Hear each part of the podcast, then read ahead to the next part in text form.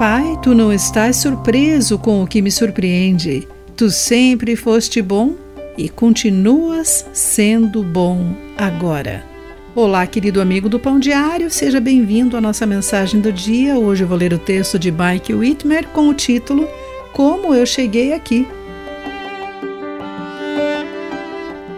Tiffany acordou na escuridão de um jato da Air Canada. Ainda usando o cinto de segurança, ela dormiu enquanto os outros passageiros saíam e o avião estava estacionado.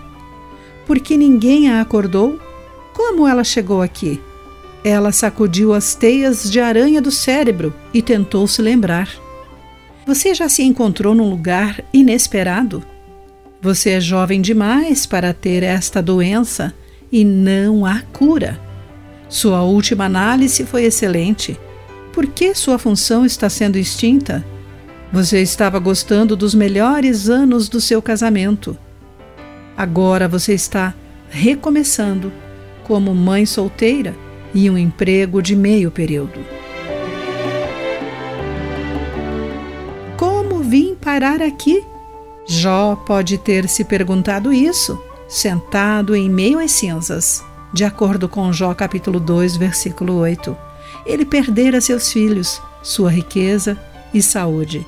Em pouco tempo, ele não conseguia lembrar como chegar ali, apenas sabia que tinha que fazê-lo. Jó lembrou-se de seu Criador e de como ele era bom, e disse à esposa: Aceitaremos da mão de Deus apenas as coisas boas e nunca o mal? Jó lembrou-se de que podia contar com esse bom Deus para ser fiel.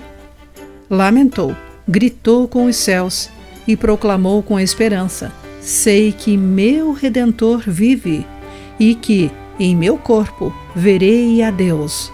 Jó se apegou à esperança ao se lembrar de como a história começou e como terminará. Querido amigo, que situação o enche de agonia e pavor?